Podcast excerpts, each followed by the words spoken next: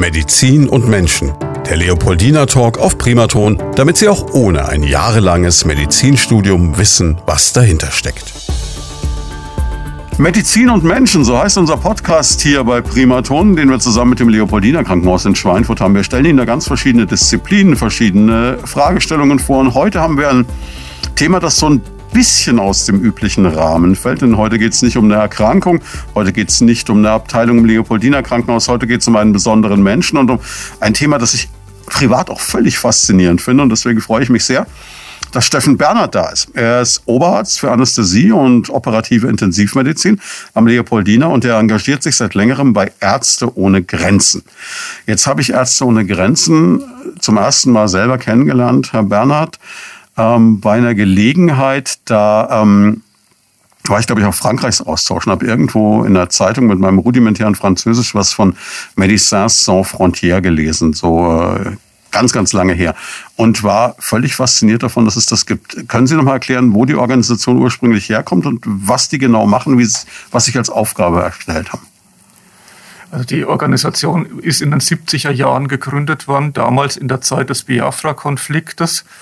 Und die Aufgabe, die man sich gesetzt hat, ist eigentlich Bevölkerung in Not und Katastrophen zu helfen. Die Not kann einmal menschengemacht sein, durch Kriege zum Beispiel, aber sie können auch Umweltkatastrophen und sonstiges sein, aber die Nothilfe ist eigentlich so das Hauptthema von Ärzte ohne Grenzen.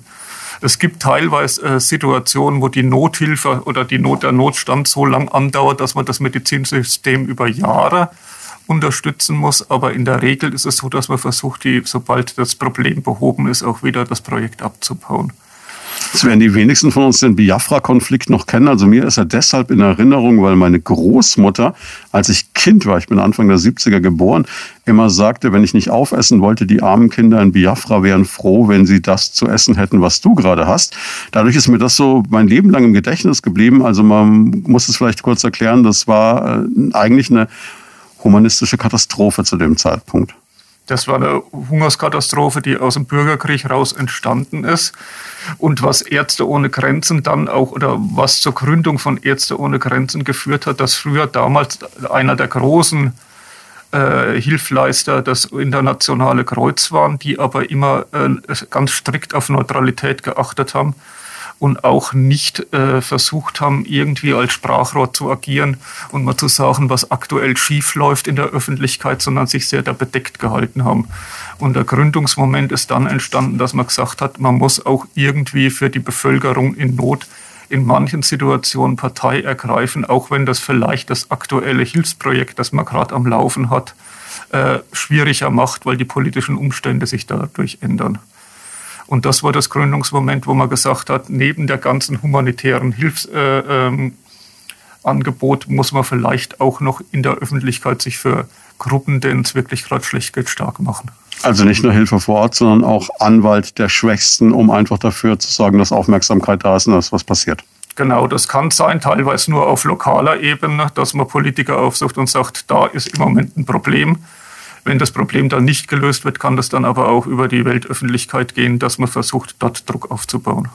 Jetzt ähm, unterstellt man Medizinern gemeinhin, dass sie ihre Freizeit gerne beispielsweise auf einem Golfplatz verbringen oder eine schöne Kreuzfahrt machen, vielleicht ein eigenes Boot haben. Das sind natürlich jetzt alles ganz, ganz böse Vorurteile.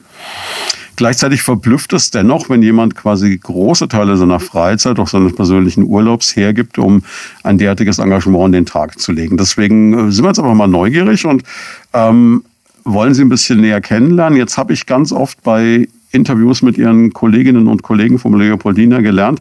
Die meisten Leute, die da praktizieren, sind Menschen, die so aus dem Idealismus aus Arzt geworden sind. Da würde ich Ihnen jetzt mal so, ohne es zu wissen, das Gleiche unterstellen. Kann man das sagen? War das von klein auf so ein Wunsch? Ich will Menschen helfen? Also ich muss ehrlich sagen, wenn ich jetzt sagen würde, von klein auf wäre es ein Wunsch gewesen, Arzt zu werden, hätte ich komplett gelogen. Also doch erst Polizist, Feuerwehrmann, die Klassiker? Äh, Hubschrauberpilot. Coole Sache. Gell? Habe ich leider nie geschafft, deswegen bin ich nur Arzt geworden.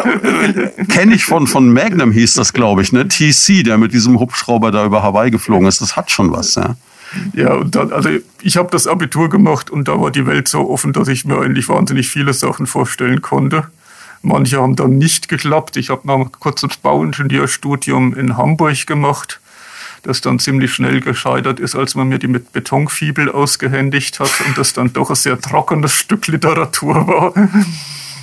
Hab aber vorher schon, also während noch vor dem Abitur 1997, habe ich mal viel Geld eingesetzt mit einem Kumpel von mir und wir haben uns einen VW-Bus umgebaut und sind da mit nach Marokko gefahren. Und das war eigentlich so das erste, diese erste Erfahrung, dass man gesehen hat, neben der europäischen Kultur gibt es auch was komplett anderes.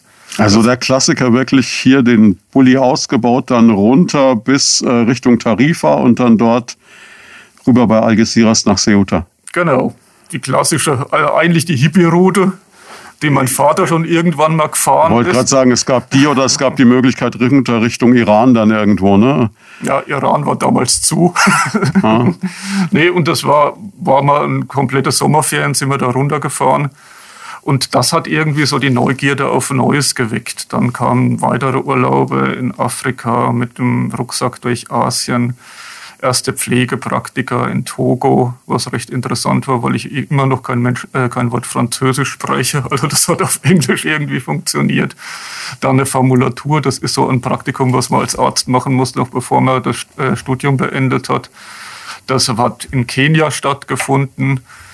Und irgendwie so, ich also, ich habe schon Medizin mit dem Hintergrund angefangen, dass ich irgendwann mal ins Ausland gehe einfach aus Neugierde, dass man mal an einem Arbeitsplatz schafft, wo man mal eine andere Umgebung hat als hier das, was man in Deutschland so im gesicherten Angebot hat.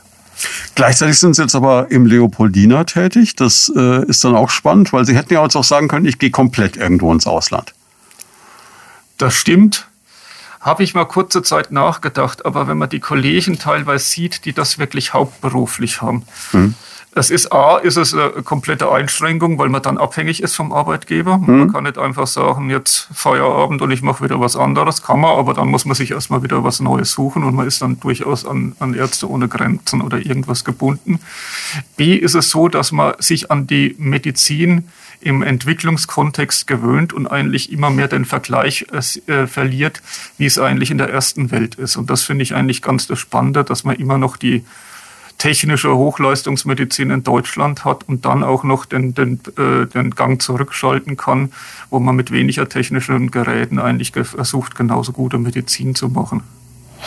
Das stelle ich mir hochspannend vor, weil ich, äh, klar, Sie sehen, Sie haben ja gerade mit dem Leopoldiner Krankenhaus ein Krankenhaus, das wirklich gerade technisch ganz weit vorne ist, was Innovation betrifft, was äh, Know-how betrifft. Und dann gehen Sie bei Ihren Aufenthalten für Ärzte ohne Grenzen auf eine Medizin zurück, die wahrscheinlich so ein bisschen ist wie das, was manche Menschen von uns aus einer Serie wie Charité kennen oder so. Äh, würde ich gar nicht sagen. Also der Anspruch ist weiterhin, dass man eigentlich versucht, auch eine vernünftige, bodenständige Medizin zu machen, die eigentlich auch die Standardüberwachung, die man jetzt zum Beispiel während der Narkose in Deutschland hat, versucht mhm. einzuhalten. Also gibt es manche Vorschriften, man braucht ein EKG, man braucht eine Pulsoximetrie, das ist dieser Fingersensor, mhm. der immer so rot leuchtet, dass man sieht, wie viel Sauerstoff im Blut drin ist. Und es gibt ein paar Sachen, die sind vorgeschrieben, auch in Deutschland als Mildesausstattung, Ausstattung, die versuchen wir auch in, bei Ärzte ohne Grenzen einzuhalten. Die Sache ist nur die, es werden halt Maschinen gebraucht, die man vor Ort reparieren kann. Und wo es nicht unbedingt heißt, da ist eine Ethernet-Buchse dran, da steckst du deinen Laptop ein und dann sagt er dir den Fehler, weil die meiste Zeit hat man entweder den Laptop mit dem Programm nicht oder derjenige weiß da nicht, wie man den Fehler behebt oder das Modul austauscht. Das sind meistens schon sehr rustikale Geräte, wo man halt mit dem Schraubenschlüssel und der Rohrschelle reparieren kann, die aber eigentlich das machen, was ein Narkosegerät durchaus machen soll. Ist es dann auch ein gewisser Reiz, mal auf dem Level zu arbeiten, mal von jedem Engagement weg, dass es einfach auch ein fachliches, äh, spannendes Ding ist für Sie? Das ist durchaus fachlich spannend, besonders wenn man so jemand ist, der, der mal gern ein bisschen improvisiert mhm. und auch so ein bisschen an der Technik interessiert ist. Das ist schon mal das Spannende. Das, aber das bedeutend Spannendere ist, dass sich die Medizin ändert. Man muss ehrlich sagen, in Deutschland machen wir eine eigentlich in der operativen Medizin oder auch bestimmt auch in den internistischen Fächern, wo ich nicht ganz den Einblick habe, unser Klientel sind eigentlich hauptsächlich ältere Menschen. Hm. Das kann manchmal frustrierend sein, weil es am Alter auch häufig die Diskussion der Übertherapie gibt, dass man Menschen immer einen natürlichen Tod sterben lässt. Das liegt einerseits daran, dass die Gesellschaft gar nicht mehr daran gewohnt ist, dass jemand stirbt in den eigenen vier Wänden. Der Tod wird immer mehr irgendwie äh, institutionalisiert und ins Krankenhaus verdrängt. Und selbst dann sind Menschen teilweise über, überrascht, wenn der Angehörige, der mit ach, über 80 Jahren eine Krebsoperation hat, die dann oder überhaupt Krebs oder eine schwere Erkrankung hat, dass das zum Tode führen kann, weil das der Gedanke des Todes selbst am Lebensende aus unseren Köpfen ziemlich verdrängt worden ist. Und das führt zu viel, in, äh, zu viel Gesprächen, die man in der Intensivmedizin immer wieder führt, was sinnvoll ist am Lebensende, äh, die teilweise hart sind, die sehr anstrengend sind, bestimmt für alle Beteiligte. Und man muss aufpassen, dass man halt an Lebensende die Therapie nicht übertreibt. Das ist so die Herausforderung, gerade, glaube ich, in der modernen Medizin, die wir in Deutschland machen. Weil wir durch die Maschinen, die wir haben, zwar gewisse Organe ersetzen können, aber wenn der Körper selber nicht regeneriert, kriegen wir den Menschen einfach nicht mehr gesund. Und das Ziel muss ja sein, dass er außerhalb der Intensivabteilung überlebt und im besten Fall nach Hause kommt. Und das muss man eigentlich täglich überprüfen, ob man das Ziel noch erreichen kann. Sie haben Gedanken zum Thema oder persönliche Fragen? Darauf freuen wir uns. Einfach anrufen unter 09721 20 90 20 und mitreden. Ich habe mal den sehr dramatischen Satz von einem Arzt gehört, der nicht aus dem Leopoldiner stammt, der sinngemäß sowas gesagt hat wie, wenn ich das nicht möchte, stirbt bei mir auf der Abteilung keiner. Ach, das halte ich auch für große Selbstüberschätzung, muss ich sagen. Also es gibt einfach auch, also man kann mit Intensivmedizin und mit moderner Medizin, ohne ein großes Ziel vor Augen zu haben, ein Leben wahnsinnig noch in die Länge ziehen. Hm aber man kann den Tod nicht vermeiden. Das halte ich für. Die andere Frage ist natürlich, wie lebenswert dieses Leben dann für den Betroffenen ist, noch ist. Ne? Das ist die große Sache. Und da ist die Intensivmedizin als junger, äh, junge Disziplin, uns gibt es ja noch nicht so lange. Die Anästhesie ist recht jung. Hm. Die hat, neun, hat 1886, äh, 46 so ihre ersten Schritte getan, dass man die Betäubung für die Operation so ein bisschen professionalisiert hat oder erstmal Substanzen hatte, dass Menschen schlafen, bis das dann wirklich professionell ein Facharzt geworden ist. Man mag sich ja gar nicht vorstellen, wie das vorher war. Was das eigentlich für ein Sprung für die Medizin war, wie es gewesen sein muss, eine Operation mehr oder weniger miterleben zu müssen. Das war bestimmt sehr, also damals wurde ja auch der Chirurg eher nach Geschwindigkeit als nach Können belohnt, weil das musste halt einfach schnell gehen, ja, was logisch, der getan hat. Also das war schon mal ein richtiger Schritt in die Richtung. Und die Intensivmedizin ist ja maximal 70 Jahre alt, so wie sie mir so heute mhm. kennen, von den Anfängen bis jetzt. Und am Anfang war man halt einfach sehr froh und hat als wichtigstes das Überleben, erstmal, dass jemand reinkommt und wieder aus der Intensivstation rauskommt. So der Projekt der letzten 20 Jahre ist vielleicht, dass man mal hinterfragt, wie der Ausgangszustand dann ist, wenn der Patient die Intensivstation verlässt. Und nachher wie es ihm geht, wenn er aus der Reha rauskommt und ob er überhaupt wieder auf die Beine kommt. Das ist aktuelle Forschung gerade. Es ist schwierig zu äh, prognostizieren und das ist eigentlich was, was man jedes Tag neu diskutieren muss. Selbstverständlich, als Nichtmediziner kann ich mir jetzt natürlich auch ein Stück weit vor Augen führen, dass ich jetzt als Angehöriger vielleicht auch anders denken würde. Ich meine, jetzt so theoretisch hier im Studio zu sagen, naja, klar, dann muss man halt akzeptieren, dass das Leben zu Ende geht, Das ist eine Sache. Wenn ein naher Angehöriger, ein Mensch, der mir sehr am Herzen liegt, in der Situation wäre, würde ich mich jetzt mal nicht so weit aus dem Fenster lehnen, dass ich äh, sagen könnte, ich könnte jetzt dafür garantieren, dass ich dann nur noch rein vernunftbasiert dann äh, argumentiere. Das stelle ich mir halt wahnsinnig schwierig vor. Das ist auch wahnsinnig schwierig und die Unsicherheit bleibt ja auch. Man kann Ihnen ja wahrscheinlich auch nicht zu 100 Prozent sagen, wie es ausgeht. Aber unsere Aufgabe als Arzt ist halt irgendwie die Entscheidung in ein vernünftiges, mhm. die, also die Erwartung in einen vernünftigen Rahmen zu lenken. Weil viele Leute die Erwartung an die moderne Medizin haben, man geht da rein, dann kommen viele Geräte und die werden das Problem schon heben, äh, lösen. Und das ist in vielen Fällen wirklich so. Also die moderne Intensivmedizin ist eher sehr erfolgreich in vielen Sachen. Es gibt aber auch Situationen, wo wir weniger erfolgreich sind. Mhm. Und das muss man einfach klar benennen und dann mit den Angehörigen. Natürlich das Wichtigste ist, was der Patient in der Situation selbst gewünscht hatte. Häufig ist es so, dass das die Patienten uns leider gar nicht sagen können und man muss den Willen halt eruieren mit Gesprächen aus den, mit den Angehörigen. Und da muss man halt ein vernünftiges Angebot machen und halt auch seine Schwächen eingestehen und sagen, dass wir vielleicht dass es in die Richtung ausgehen kann. Und dann muss man diskutieren, ob das das ist, wo der Mensch dafür kämpfen wird oder nicht. Also auch ein Appell dafür, das nicht zu verdrängen, sondern sich mal Gedanken zu machen, eine Patientenverfügung zu verfassen, dass man auch seinen eigenen Willen quasi im Vorfeld dargelegt hat. Ja, fast wichtiger noch als die Patientenverfügung selber, die als Schriftstück leider sehr juristisch und nicht so meistens so, äh, so generell formuliert ist, dass sie kaum äh, richtig in der, äh, in der konkreten Situation anwendbar ist, wäre es fast noch wichtiger, dass man mit seinen Angehörigen spricht, dass die mal grob wissen, was der Mensch denkt. Hm. Zieht halt auch die Stimmung ein bisschen runter, so beim Kaffeetrinken am Sonntag. Das stimmt, aber ich meine, früher war es so, dass der Tod zum Leben gehört hat. Da sind die Leute noch im Haushalt aufgebaut worden, dass jeder Abschied nehmen könnten. Und ich weiß nicht, ob man, ich meine, man muss es ja nicht jeden Sonntag besprechen, aber es gibt ja Momente, wo man das durchaus mal im, im Leben besprechen kann. Da haben Sie zweifellos recht. Jetzt sind wir, jetzt sind wir so ein bisschen abgebogen von unserem eigentlichen Thema. Aber ich komme wieder zurück. Das ist gut. Dafür sind Sie da. Weil das Schöne ist nämlich bei, bei der Medizin, die man in Entwicklungsländern und Not- und Katastrophen macht, dass das meistens junge Leute sind, die noch viel vom Leben vor sich haben und auch ein ganz anderer Heilungsprozess hm. hinlegen, als wir es teilweise von der Altersmedizin gewohnt sind. Wo ging es denn zuerst hin für Sie, als Sie sich damals entschieden haben, ich könnte Ärzte ohne Grenzen machen? Also waren Sie damals schon hier am Krankenhaus, so im ganz normalen Job oder wie, wie war das? Ja, ja, also Ärzte ohne Grenzen ist außer weniger Ausnahmen bei Arztberufen so, dass man seinen Facharzt haben muss, weil mhm. man vor Ort unabhängig arbeitet.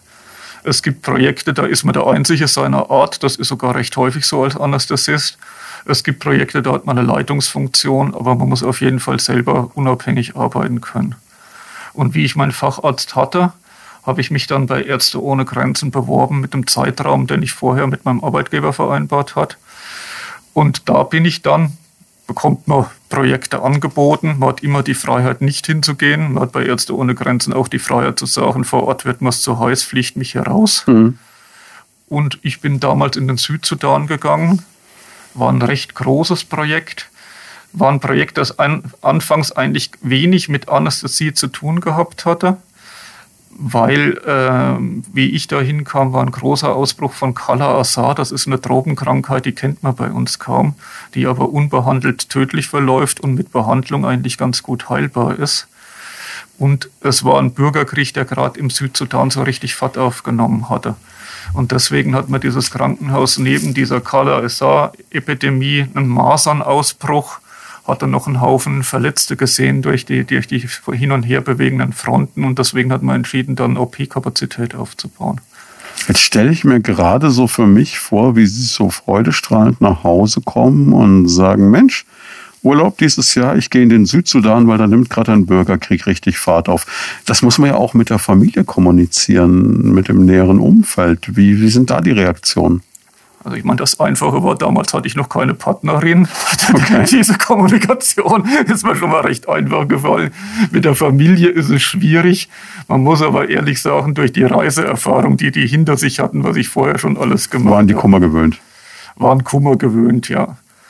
Es ist ihnen bestimmt nicht einfach gefallen. Man hat auch viel telefoniert, aber es war dann ohne große Widerworte. Ja, und dann steigen Sie hier ins Flugzeug. Was, was packt man ein für so einen Aufenthalt? Also es ist ja nicht so, dass man jetzt sagt, Mensch, die Badehose was zu lesen und äh, noch Sonnencreme, so läuft's ja nicht. Ja, in der Regel hat man ja immer das Falsche dabei, das muss man ehrlich sagen, weil es meistens nicht so ist, wie man sich vorgestellt hat, obwohl man dort anruft oder nachfragt, was man alles braucht. Also im Endeffekt was ich auch weiterhin mache, sind das einfach Ausrüstungsgegenstände, die mhm. sich auch schon bei Rucksackreisen oder alpinen Wanderungen bewährt haben. Einfach robuste Kleidung, praktische Gegenstände, Taschenlampe und solche Dinge. Alles andere, was so das medizinische Equipment betrifft, kriegen Sie gestellt, mehr oder weniger? Das bekommt man von Ärzte ohne Grenzen gestellt, ja. Ja, und dann kommen Sie an, steigen aus dem Flieger im Südsudan. Mhm. Wie geht es dann weiter? Dann ging es erstmal recht interessant weiter, weil ich damals zur Regenzeit dorthin kam und äh, mein Projekt eigentlich die meiste Zeit überschwemmt war, die Landebahn dort. Und dann hatte ich erstmal eine Wartezeit im, äh, in Juba in der Hauptstadt gehabt und nach einer Woche bin ich dann mit dem äh, Helikopter von UNHCR, also das ist eine Airline quasi, die von der UN zur Verfügung gestellt wird, wo dann die Entwicklungshilfeorganisationen Flüge drauf buchen mhm. Äh, können. Und da bin ich dann vors Projekt quasi ins Projekt geflogen worden. Und das, das werde ich auch nie vergessen. Der Pilot hat mir damals die Tür aufgemacht und hat diese Wassermengen gesehen, wo er mich absteigen hat lassen. Das hat viel Spaß. Ich hoffe, du bleibst nicht so lang. Bin dann aber vier Monate geblieben. Das wird auch trockener. Aber ich wirklich, ich habe noch drei Monate von dieser, drei Wochen von dieser Regenzeit mitgenommen und man ist quasi über irgendwelche Bohlen und Bretter von Hütte zu Hütte gelaufen am Anfang. Also das war eher romantisch. Wie ist man da untergebracht in diesen vier Monaten? Also es ist bei Ärzte ohne Grenzen durchaus sehr, es gibt eine Spannweite. Ich hatte von klimatisierten Zimmer bis zu meinem ersten Unterbringung in der Lehmhütte, so wie es auch die Dorfbewohner hatten, alles. Lehmhütte hört sich ein bisschen äh, äh, frustrierend an, ist aber eigentlich ganz schön, weil die nämlich tagsüber auch kalt bleibt. Das bedeutet besser als ein Zelt. Mhm. Und man hat da halt eine Hütte mit einer Tür da kann man sich ein bisschen noch ein paar Stoff, Stoffe reinhängen, dass es gemütlicher aussieht, hat ein Bett drin stehen. Und das war es dann auch ziemlich. Strom gab es manchmal. Also Licht gab es eigentlich regelmäßig, dass man mal den Laptop reinstellen und laden konnte. Das hat auch ganz gut funktioniert, aber das ist dann die Ausrüstung, die man hat. Kontakt nach Hause, Sie haben gesagt, Sie haben viel telefoniert. Geht das über Satellitentelefon? Das oder? geht über Satellitentelefon. Also meistens war es in dem Projekt wirklich E-Mail, weil es für Bandbreite einfach nicht Telefone mhm. von verschiedenen gleichzeitig hergegeben hat. Das über, also E-Mail geht zuverlässig, das muss man sagen, fast in jedem Projekt. Jetzt haben Sie gesagt, Sie sprechen selber Englisch. Und wie, wie verständigt man sich? Weil gerade die einfachen Menschen, mit denen man es ja zu tun hat, die man betreut, die werden ja wahrscheinlich eine Wahnsinnssprachbarriere haben. Das ist richtig, ja. Also wie es meistens funktioniert vor Ort ist, dass man ausländische Mitarbeiter, also Inländer in dem Projekt quasi, mhm. aus den Projektländern hat, die dann auch immer als Übersetzer fungieren. Das kann teilweise einfach sein, es kann aber auch teilweise so sein, dass man die Frage stellt, wie die Verdauung war in den letzten Tagen, dass die sich dann eine Viertelstunde unterhalten und sagt, dann kommt die Antwort gut. Und man sagt dann, naja, also irgendwie habe ich das Gefühl, das war doch mehr Information in der Viertelstunde. Also es geht viel verloren, man muss häufig nachfragen. Es hat also die Menschen sind ja alle sehr freundlich und sind meistens sehr froh, dass sich jemand überhaupt um sie kümmert. Und das ist auch häufig sehr witzig. Man muss halt da einfach ein bisschen unverkrampft mit der Situation umgehen. Und das funktioniert eigentlich schon ganz gut. Gibt es da sowas wie einen normalen Tagesablauf? Also gibt es da geregelte Zeiten oder ist das eigentlich dann. Ich würde sagen, es gibt den Versuch geregelter Ablaufzeiten. Also das war immer so damals, dass wir versucht haben, als erstes Mal sowas wie eine Visitenroutine wieder aufzubauen, weil das war ein Krankenhaus für 90 Betten und wie ich hinkam, waren da, glaube ich, 500 Leute drin gelegen. also die sind einfach über Wochen nur Leute hingekommen und untergebracht worden. Und wir haben als erstes mal wieder versucht, da grob eine Ordnung reinzubringen und haben versucht herauszufinden, teilweise anhand der Dokumente, wie lang die, die, die, die äh, Fixateure, das sind das, was man teilweise auch als Nagelung von Knochen bei uns kennt, dran waren, dass man sie wieder zeitgerecht äh, entfernt und so, weil das in diesem ganzen Ausbruch der Notsituation so ein bisschen untergangen ist. Und dann haben wir dann erstmal Visiten gemacht und dann versucht, ein OP-Programm durchzuziehen, das natürlich ständig, wenn ein Notfall kommt, wieder unterbrochen ist. Also es war sehr arbeitsintensive Zeit. Wir haben bestimmt 14, 15 Stunden am Tag gearbeitet. Über vier Monate. Über vier Monate, ja. Ich muss Sie nicht nach sowas wie Wochenende fragen in dem Zusammenhang vermutlich. Es gab ein bisschen weniger Arbeit. Also es war auch mal wirklich mein arbeitsintensivstes Projekt. Es gibt Projekte, die sind wirklich ruhig. Ob das dann immer schön ist, wenn man gar nichts zu tun hat, das gibt nämlich auch in, gibt's auch in Projekten, dass einfach gerade gar nichts los ist. Mhm. Das ist fast schwieriger, wenn man nicht rauskommt und gar nichts zu tun hat, als wenn man zu viel zu tun hat. Sie haben Gedanken zum Thema oder persönliche Fragen? Darauf freuen wir uns. Einfach anrufen unter 09721 20 90 20 und mitreden. Jetzt ähm, hört man bei uns in den vergangenen Monaten, im vergangenen Jahr war immer dieses Damoklesschwert der Triage über vielem geschwebt in diesen Pandemiezeiten in Deutschland. Ähm, ich denke, das sind Situationen, die Sie wahrscheinlich erlebt haben, dass Sie jeden Tag entscheiden mussten, wer kommt zuerst dran, wer ist wichtiger, oder? nicht unbedingt, wer kann zuerst dran, das hat man auch teilweise, aber man hat teilweise Menschen gehabt, wo man einfach wusste, wir sind die letzte Station. Also bei uns gibt es ja immer, also wir sind ja im Leopoldiner schon ein recht großes Krankenhaus als Schwerpunkt für Seuche, aber wir hätten auch immer noch die Möglichkeit, wenn man weiß, es gibt noch eine medizinische weitere Eskalationsstufe, dass man eine, Universität, äh, eine Universitätsklinik oder ein größeres Zentrum verlegt. Hm. Das hat einfach bei, beim Projekt im Südsudan, wo außenrum gar nichts ist, gibt es diese Stufe nicht. Also Sie waren wirklich für viele Menschen die letzte Chance, die sie hatten. Wir waren die erste und die letzte Anlaufstelle häufig. Also Südsudan muss man sich vorstellen, das war damals ein Staat mit 40 Kilometer Straße, der bedeutend größer ist als Deutschland. In der Regenzeit gab es eigentlich überhaupt keine Bewegung in diesem Land. Und es gab auch eigentlich keine medizinische Versorgungsstufe, die höher war als das, was wir angeboten haben. Wenn ich mir auch nur im Ansatz versuche vorzustellen, was Sie da teilweise für Bilder gesehen haben müssen, wie, wie, wie steckt man das weg? Wie wird man damit fertig? Wo, wo, wo tut man das hin, wenn man abends in so einer Lehmhütte sitzt? Also es hilft, man, man, man stellt sich das vielleicht schlimmer vor, dass, wenn man so sagt, Lehmhütte, das. um Gottes Willen, egal. wenn, wenn Sie mit einem Cocktail im Fünf-Sterne-Hotel sitzen, wenn, wenn Sie das vorher erlebt haben, Sie müssen ja irgendwo mit der Emotion hin. Also es ist eine ganz gute Gemeinschaft. Das war ein erstes Projekt, das war auch mit das Größte, was Ärzte ohne Grenzen so an, an Setting betreibt. Da waren teilweise 35, 36 Ausländer dort, die alle in so einem Lehmhütten Camp gewohnt haben, was so aussah wie so ein bisschen ein alternativer Campingplatz, muss man mhm. sagen. Also was, was Ihnen ja eigentlich liegt. Was, also ich habe mich da eigentlich ziemlich schnell zu Hause gefühlt, muss ich ehrlich sagen. Und natürlich sitzt man abends zusammen und man spricht viel miteinander mhm. und der Kontakt wird halt auch bedeutend enger. Es gibt auch wenig Reibereien zwischen den Personen, was man so im Krankenhaus teilweise hat, wo es dann ein bisschen um Stolz geht, dass der eine mehr Recht haben will als der andere. Und das ist halt eigentlich ganz gut durch diese Truppe abends aufgefangen worden, dass man sich abends nochmal hingesetzt hat und das alles diskutiert hat. Und so traurig wie es war, wir haben halt das Beste gemacht, was wir machen konnten.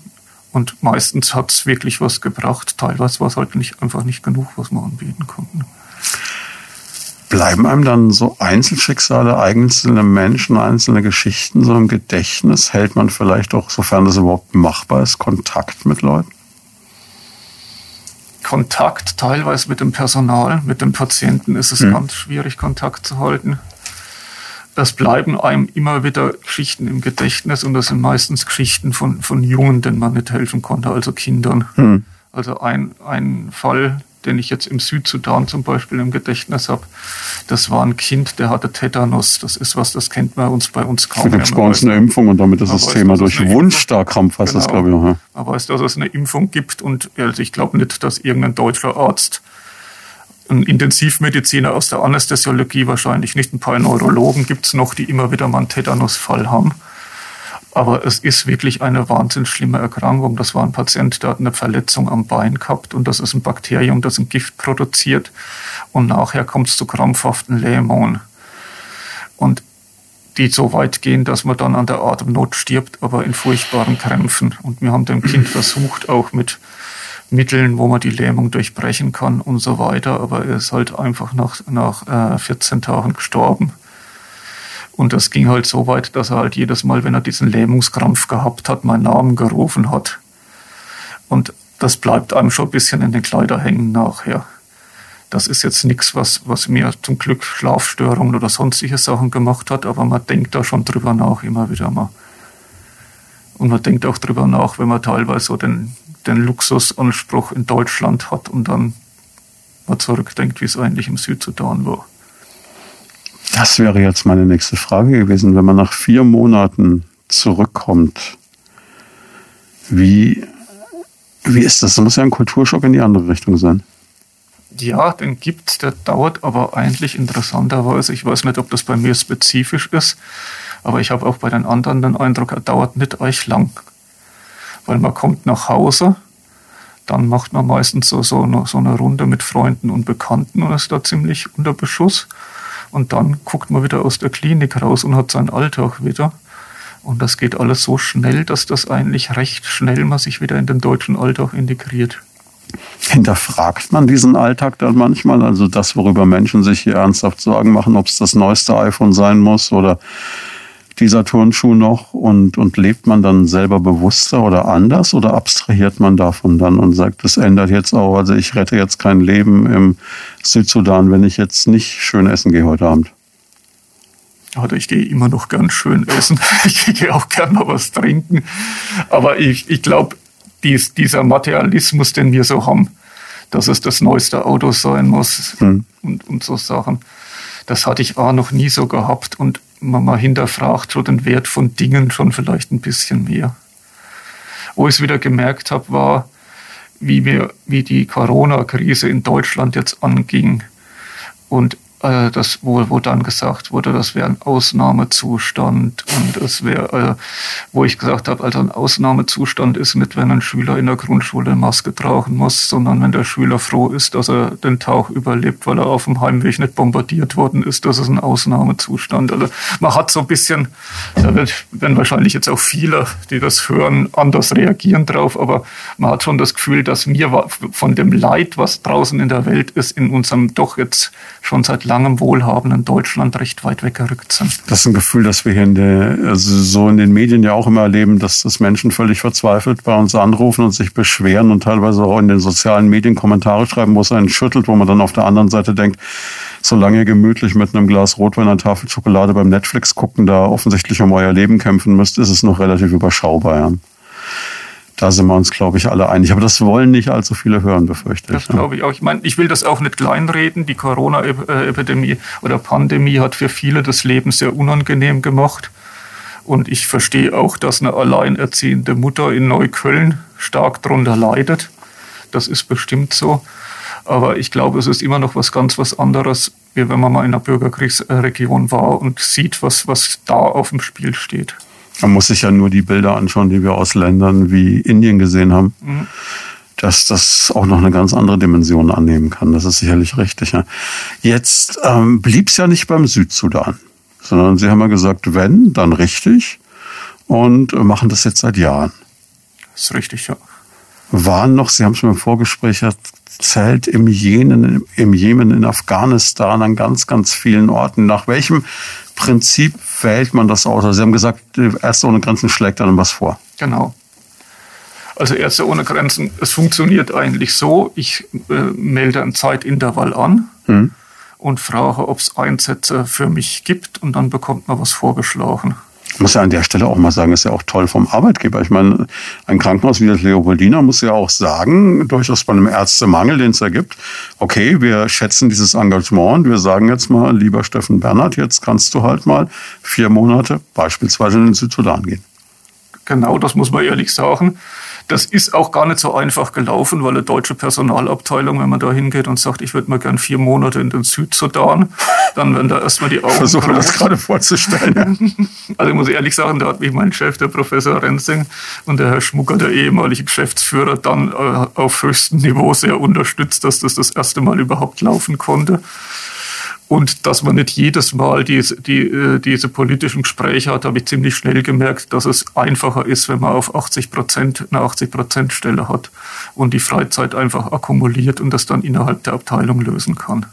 Also Herr Professor Rensing war ja auch schon bei uns im Podcast. Ich kann mir vorstellen, dass er bei dem mehr oder weniger fast offene Türen eingerannt sind. So ja, also der hat mir wirklich sehr geholfen damit und ich finde das auch immer noch ganz gutes Engagement, das ich da habe. Ich kann mir nicht vorstellen, dass es irgendeinen Menschen gibt, der sagt, das ist nicht toll, was wir machen. Ähm, weiß ich nicht. Also ich denke, in einer Abteilung, wo man jetzt auf dem Zahnfleisch gehen würde, wäre es wahrscheinlich schwierig hm. durchzusetzen, zu sagen, jetzt gehe ich woanders hin. Wir haben die glückliche Situation, dass es bei uns personell eigentlich ganz gut hm. läuft. Hm. Besonders in der Oberarztrieche und dass die Zeit einfach da ist, dass man das machen kann. Jetzt waren Sie unter anderem noch, Sie haben es gesagt, im, im Jemen. Hm. Sie waren in Afghanistan. Genau. Wo waren Sie noch überall? Also ich war zweimal im Jemen einmal 2015, einmal 2016. Ich war erst in Aden, das war für Ärzte ohne Grenzen, so wie ich es gekannt habe, jetzt aus dem Südsudan. Mhm. Ein komplett anderes Umfeld, weil das kurz nach dem Krieg in der Stadt war, mhm. wo Ärzte ohne Grenzen ein Traumazentrum aufgemacht hat. Das während dem Konflikt auch teilweise wirklich so im, an, der, an der Kriegslinie war, dass teilweise der Konflikt in der Straße weiter stattgefunden hat. Und die wirklich, da war ein Team dort, das ist sechs Wochen lang nur von Patienten überrannt worden. Also wenn in Deutschland Massenanfall von Verletzten, dann versucht man die ja auf verschiedene Häuser zu verteilen. Mhm. Und da bekommt ein Maximalversorger in der Regel mal zwei, drei Patienten. Die hatten das so gehabt, dass ein recht kleines Krankenhaus am Tag über 100 Patienten abgefertigt hat. Aller Verletzungsschweren. Also das hat man schon gesehen, wie man da hinkommt. Die Leute waren einfach fertig. Also die, mhm. die, sind abends nicht mehr rausgegangen, um was zu trinken. Die haben gearbeitet, haben geschlafen, haben gearbeitet. Wie ich dann hinkam, war das dankbar, dass sich die Konfliktlinie weiter verzogen hat, sodass der, der Ansturm endlich managebar wurde und weniger da war. Und es war halt das erste Mal, wo ich Ärzte ohne Grenzen in einem Haus in der Stadt mit einer Klimaanlage und einem Bett gehabt hat. Also für mich war das schon sehr komfortabel, Eine Form von Luxus dann. Patienten da waren. Aber auch mit dem Nachteil, dass man gar nicht aus dem Haus raus konnte, sechs Wochen. Also da, aufgrund der Gefährdungssituation. Aufgrund der Gefährdungssituation, weil es außerhalb sehr unklar war gerade. Und dann das zweite Mal Jemen, da war ich im Norden in einem kleinen Dorf in Kamir das hat den großen Vorteil gehabt, dass man da wirklich auch in das Dorf rein konnte und mal so ein bisschen jemenitisches Flair, das ist ja interessante orientalische Kultur, recht alt im Norden noch, also das hat auch einfach von, von dem Reiseurlaubsaspekt hat das einem so ein bisschen was zurückgegeben. Und das war auch ein Krankenhaus, wo viel zu tun war, aber es war eigentlich eher so der Aufrechterhaltung der Normalversorgung in der Region erstmal. Wie viel kriegt man dann überhaupt vom, vom Land, von den Menschen selber mit? Man erlebt die Menschen ja in der Regel in einer Extremsituation eigentlich bloß. Also ich würde mal sagen, den Menschen vielleicht noch mehr, weil Menschen in Extremsituationen, glaube ich, offener sind als jetzt in einer normalen ablaufenden Gesellschaft. Vom Land ist es so, dass ich mir eigentlich jedes Mal denke, hier müsste man Urlaub machen, wenn der Konflikt endlich rum ist, weil das sind hm. ja wahnsinnig spannende Länder alles zusammen. Ja, Jemen muss toll sein. Jemen ist toll. Afghanistan ist wahrscheinlich ein wunderschönes Land, wo ich jetzt nur die Hauptstadt gesehen habe. Auch der Südsudan ist bestimmt ein tolles Land, um da mal wirklich in, in der Steppe Urlaub zu machen oder Savanne. Ja, also man bekommt wenig mit. Also in der Regel kommt man nicht weichweit aus einem Projekt raus. Das hat zwei Gründe. Einmal, weil man häufig halt eingebunden ist und immer Dienst hat. Man kann da schon nicht irgendwo hinfahren. Manchmal gibt es die glückliche Sache, dass man mal, es gibt ja viele, die so Impfprogramme machen in mhm. solchen Regionen, die dann wirklich auch draußen rumfahren und viel mehr von dem Land kennenlernen. Da ist man immer so ein bisschen neidisch, wenn man aus einem OP den ganzen Tag rausguckt und dann kommen die abends nach zwei Tagen wieder zurück, wo sie über Land gefahren haben und geimpft haben. Und für manche gibt es die Möglichkeit, wenn eine Übergabe ist und man nicht gleich rausfliegen kann, dass man da nochmal dran teilnehmen kann. Das Glück hatte ich leider noch nicht gehabt. Also man sieht recht wenig vom Land, muss man einfach sagen. Sie haben Gedanken zum Thema oder persönliche Fragen? Darauf freuen wir uns. Einfach anrufen unter 09721 20 90 20 und mitreden. Von all den Ländern, die Sie da erlebt haben oder von all den Situationen, was war das, das Prägendste, das Beeindruckendste, was ist Ihnen am stärksten im Gedächtnis geblieben? Das sind verschiedene Sachen. Das Traurige ist in allen Ländern, dass halt die normale Bevölkerung mhm. eigentlich genauso die Nase voll hat von dem, von dem Konflikt wie die Helfer wahrscheinlich, aber sich einfach nicht wehren können und mhm. darunter leiden. Das ist, glaube ich, das, was alles überspannt. Und die Gastfreundschaft, mit der man immer aufgenommen wird, auch von den anderen Teams. Das ist im Jemen besonders beeindruckend, weil die noch diese orientalisch-jemenitische Gastfreundschaft haben. Man wird ständig wo eingeladen, es gibt immer was zu essen. Also das ist schon, das sind wahnsinnig freundliche Menschen das ist eigentlich ein sehr schönes Umfeld und schönes Arbeiten. Erleben Sie Unterschiede zwischen den Menschen, zwischen den Kulturen, zwischen den Mentalitäten oder ist eigentlich in so einer Situation, wenn es jemandem schlecht geht, der Hilfe braucht, ist das da anders, als es jetzt hier ist oder ist es in so einer Situation bei allen gleich? Sie haben, Sie haben ganz am Anfang mal angesprochen, dass der Umgang mit dem Tod ein anderer ist in unserer Kultur als jetzt dort der ist bestimmt ein anderer, weil jetzt je ärmer die Kultur, desto näher sind die am Tod dran. Hm. Das muss man einfach sagen. Und das wird auch hingenommen, dass jemand stirbt. Das wird zwar genauso betrauert wie bei uns, aber es ist jetzt nicht so, dass man das gar nicht auf dem Schirm hat, dass hm. jemand sterben kann, auch in jüngeren Jahren. Die Kultur ist anders. Abläufe, wenn es wirklich hektisch läuft, ist eigentlich überall gleich, muss man ehrlich sagen. Wenn professionell gearbeitet wird, hat das so ein bisschen was Paramilitärisches, wo man auch versucht, die Kommunikation aufs Niedrigste runterzufahren, also nur auf das, was notwendig ist, weil man sonst eine Geräuschkulisse aufbaut, die immer mehr Hektik reinbringt. Und das läuft eigentlich überall, wenn es professionell läuft, ähnlich muss man vom Typ her so, wie Sie sozialisiert sind, dass man sagt, ich kann auch mal mit einem ausgebauten Bulli nach äh, Marokko fahren oder mit dem Rucksack durch Afrika laufen? Oder ist es eigentlich was, was Sie jedem Kollegen mal ans Herz legen würden, einfach als Ach, Arbeitserfahrung? Das sind, das sind sehr unterschiedliche Typen dabei. Also es ist für manche ist es bestimmt der Erstkontakt ist ein bisschen einfacher, wenn man es vorher schon gesehen hat, weil teilweise kommen halt Leute, die zum Beispiel noch nie in Afrika waren, in so einem Projekt in Afrika. Aber es ist nicht unbedingt eine Aufnahmevoraussetzung. Also es haben auch viele, die noch nie in einem afrikanischen Kontext waren, sich das super geschlagen und haben das sehr genossen. Also ich denke, wenn man eine Grundoffenheit für eine neue Kultur mitbringt, ist das komplett ausreichend. Wenn Sie jetzt erleben, also wir, man muss es vielleicht jetzt so als Klammer mal einführen, wir, wir nehmen diesen Podcast auf zu einem Zeitpunkt, wo gerade eben über 1000 Menschen vom marokkanischen Strand nach Ceuta geschwommen sind, um aus dem dem Land rauszukommen in der Hoffnung auf ein besseres Leben. Wir haben diese Flüchtlingskatastrophe, wir haben jeden Tag Menschen, die im Mittelmeer ertrinken. Können Sie, nachdem Sie diese Länder gesehen haben, nachvollziehen, was die Motivation der Menschen ist, auch vor allem junger Männer vielleicht, dass er immer so kolportiert wird, wirklich zu sagen, ich gehe dieses, diese Lebensgefahr ein in der Hoffnung, dass in Europa mein Leben anders sein könnte?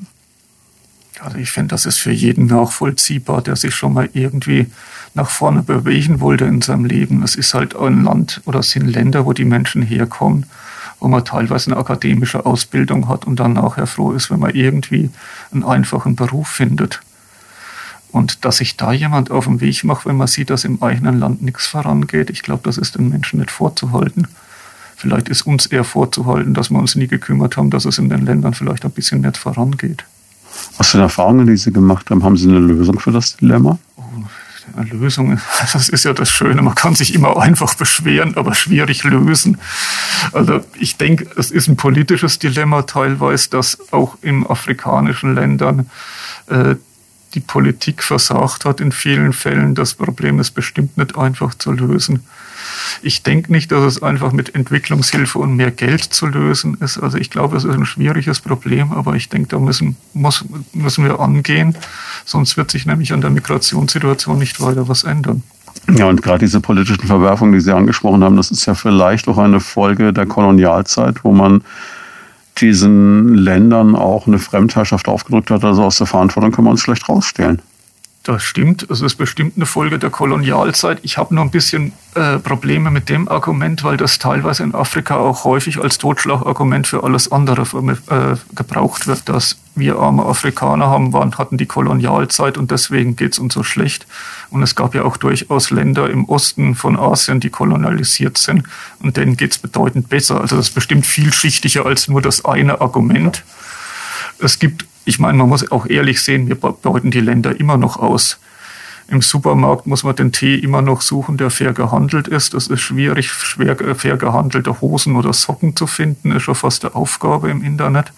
Also ich denke, da ist noch viel, was man eigentlich voranbringen könnte, um die Ausbeutung von den Ländern noch ein bisschen zurückzudrehen, ohne dass das jetzt uns selber so sehr an die Kasse gehen würde, weil da geht es ja teilweise beim T-Shirt um Pfennigbeträge. Das ist dann auch was, was Sie in, dann für sich persönlich dann auch umsetzen, wo Sie dann drauf achten. Das versuche ich darauf zu achten, ist manchmal extrem schwierig, aber da versuche ich darauf zu achten, in der Tat. Gibt es jetzt noch, also vielleicht, vielleicht mal eine Frage, die mir gerade so durch den, durch den Kopf schießt. Was machen Sie denn, wenn Sie mal einfach nur Urlaub machen? Also wo, wo fahren Sie denn dann hin? Oh. Es wird jetzt nicht die Pauschalreise an den Strand von El Arenal sein, könnte ich mir vorstellen. Nee, also es ist viel Individualreise. Also ich habe über die Zeit gemerkt, dass ich gern einen eigenen Untersatz dabei habe. Also was ich jetzt in den letzten Jahren mal gemacht habe, dass ich mit einem Freund von mir in Vietnam unterwegs war mit einem äh, 50er Roller. Weil bis 50er kann man in Vietnam ohne Führerschein fahren. Mhm. Mir vorher, so 2015, war ich in, was 15 oder 16 in China Da kann man so ein elektrisches Dreirad, wie es bei uns noch die alten Männer teilweise fahren, um, um Äpfel zu ernten oder so. Mhm. Also ein Leutschinder, wie es bei uns in der Gegend heißt, darf man da als einziges Fahrrad, äh, Fahrzeug als Ausländer bedienen. Das haben wir uns mal umgebaut und sind so einen Teil von Nordchina gefahren. Ich gehe viel in die Alpen wandern, war jetzt letztes, äh, dieses Jahr in Island, war ein bisschen der Corona-Sache geschuldet, weil das damals gerade ein Fenster aufging, dass man ohne Impfung hin und zurück kam. Es gibt viele schöne Sachen, die Welt ist groß. Afghanistan. Mhm. Sie haben gesagt, Sie waren in Kabul. Jetzt äh, zieht sich äh, der Westen zurück, zumindest militärisch gesehen. Was glauben Sie, wird daraus resultieren? Also es wird ganz schwierig werden, besonders für die junge äh, Generation, die sich schon an gewisse Freiheiten wieder gewohnt hat. Man muss ja ehrlich sagen, da ist eine junge Generation seit 2001 aufgewachsen, die Hip-Hop hört, die sich gern schick anzieht und die Frauen, die teilweise auch ohne Schleier unterwegs sind und auch einen gewissen Feminismus am Tag legen. Also das ist wirklich erfrischend, wenn man dorthin kommt. Das sind viele sehr selbstbewusste Frauen, die dort arbeiten.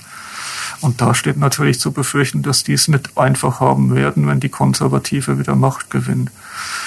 Andererseits ist es halt auch so komplex in, in Afghanistan, dass das Land eher, das flache Land eher konservativer ist als die Stadt. Da gibt es ein Gefälle.